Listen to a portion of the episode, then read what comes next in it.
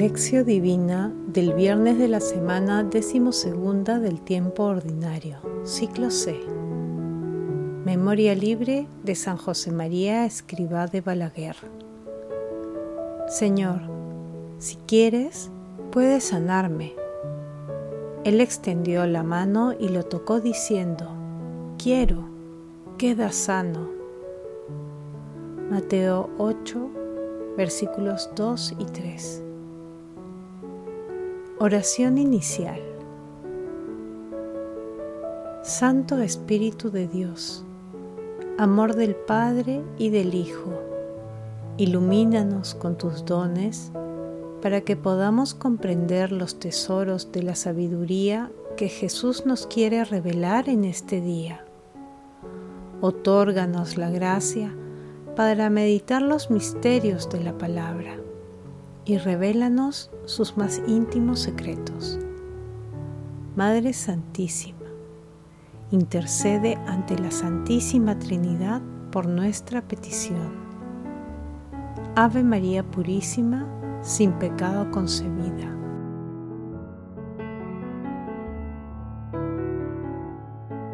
Lectura.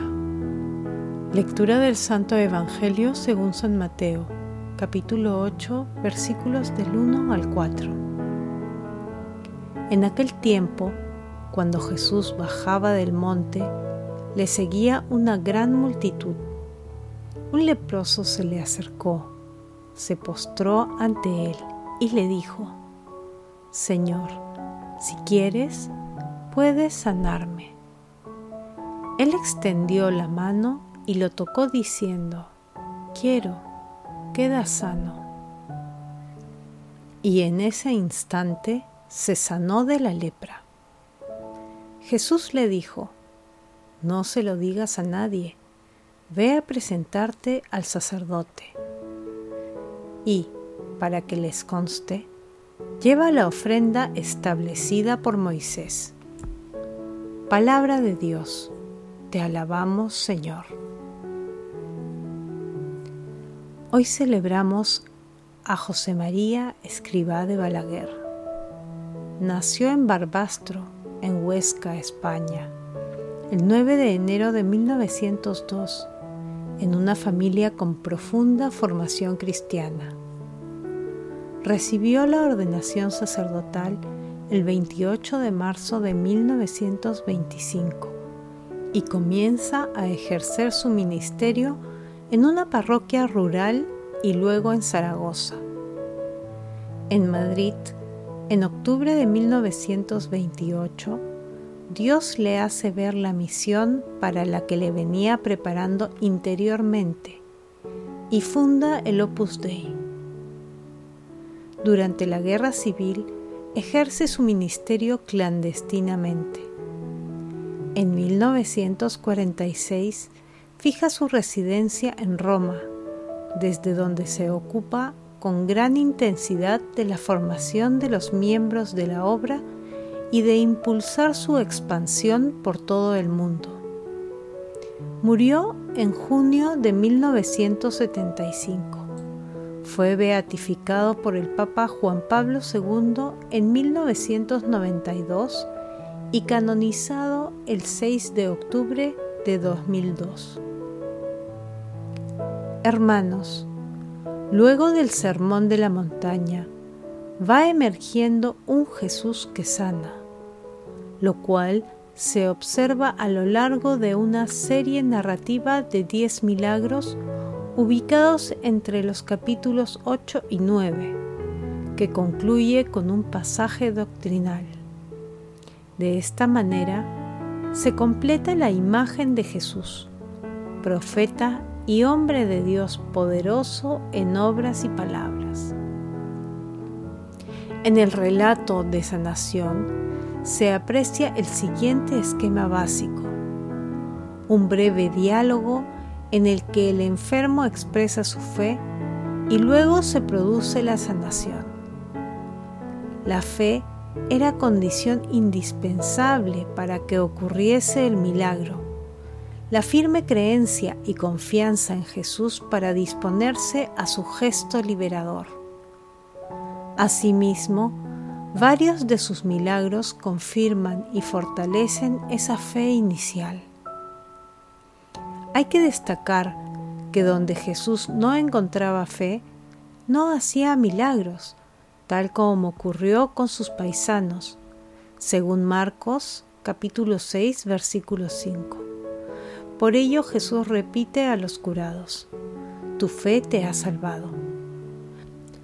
Asimismo, Jesús une la acción de los milagros con la acción misionera de sus discípulos y de la iglesia, cuando en Mateo capítulo 10 versículos 7 y 8 dice, y en el camino proclamen que el reino de los cielos está cerca.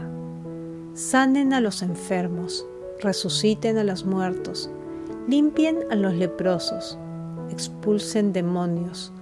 Lo que gratuitamente han recibido, gratuitamente deben dar. Meditación Queridos hermanos, ¿Cuál es el mensaje que Jesús nos transmite el día de hoy a través de su palabra? Cada milagro de nuestro Señor Jesucristo proclama que Él es la fuente de vida, que Él es la fuente de esperanza y de libertad para la humanidad. Por eso, todos sus milagros estaban encaminados a testificar con fe, el mayor de todos ellos, su resurrección que es la victoria definitiva sobre la muerte y la maldad. Nuestro Señor Jesucristo nos enseña que su ejemplo liberador debemos aplicarlo en nuestros hermanos, especialmente en aquellos que sufren dolor, enfermedad, hambre, miseria y esclavitud. Postrémonos ante nuestro Señor Jesucristo con confianza y fe y digámosle, Señor, si quieres, puedes sanarme. Si quieres, puedes liberarme. Señor, si quieres, puedes liberar y sanar a mi hermano. Meditando el texto de hoy, respondamos, ¿oramos con fe y confiamos en la acción sanadora y liberadora de nuestro Señor Jesucristo? ¿Compartimos nuestra fe? Contribuimos a extender la acción liberadora de nuestro Señor Jesucristo a nuestro alrededor? Que las respuestas a estas preguntas y la diaria invocación al Espíritu Santo nos concedan aumentar y compartir nuestra fe para la mayor gloria de Dios. Jesús nos ama. Oración. Dios Espíritu Santo, amor del Padre y del Hijo, concédenos la fe y la plena confianza en nuestro Señor Jesucristo para contribuir a la extensión del reino de los cielos. Santo Espíritu de Dios, que a través de las obras de misericordia que nos inspiras, podamos siempre hacer la voluntad de Dios Padre. Madre Santísima, Madre de la Divina Gracia, intercede ante la Santísima Trinidad por nuestras peticiones. Amén. Contemplación y acción. Contemplemos a nuestro Señor Jesucristo con una homilía de San Juan Crisóstomo. Grande es la prudencia grande la fe de ese leproso que se acerca al Señor, porque no le interrumpió en su enseñanza, ni irrumpió por entre la concurrencia, sino que esperó el momento oportuno y se acercó al Señor cuando éste hubo bajado del monte. Y no le ruega como quiera, sino con gran fervor, postrado a sus pies como cuenta otro evangelista con verdadera fe y con la opinión que de Jesús se debe tener. Porque no dijo, si se lo pides a Dios, ni si haces oración, sino, si quieres, puedes limpiarme. No dijo, Señor, límpiame. No, todo se lo encomienda a Él. A Jesús hace Señor de su curación. Jesús atestigua que tiene toda autoridad. Y si la opinión del leproso era equivocada, en ese caso el Señor se la hubiera deshecho, lo reprendía y corregía. Ahora bien, ¿fue eso lo que hizo? De ninguna manera, todo lo contrario.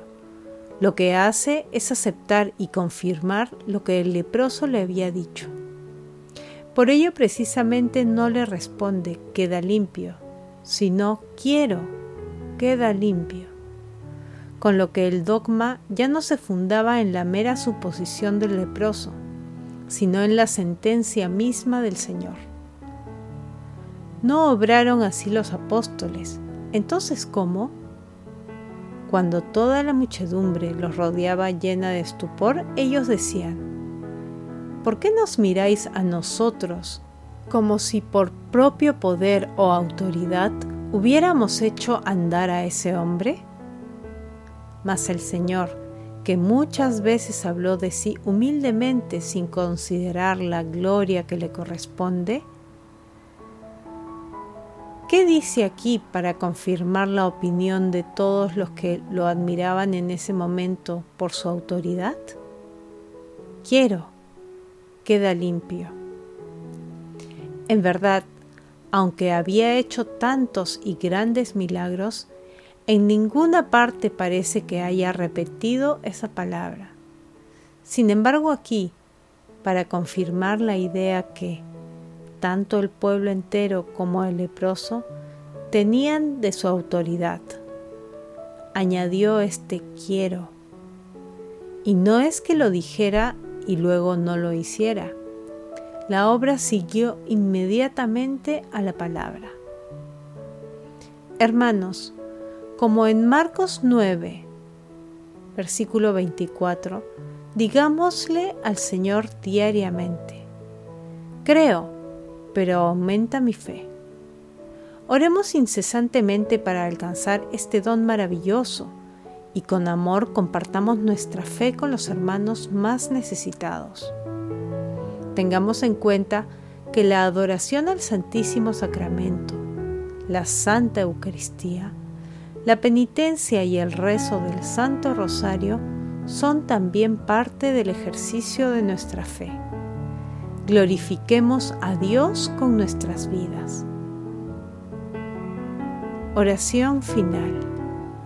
Gracias Señor Jesús por tu palabra de vida eterna. Que el Espíritu Santo nos ilumine para que tu palabra penetre a lo más profundo de nuestras almas y se convierta en acción. Dios glorioso, escucha nuestra oración bendito seas por los siglos de los siglos. Madre Santísima, intercede ante la Santísima Trinidad por nuestra petición. Amén.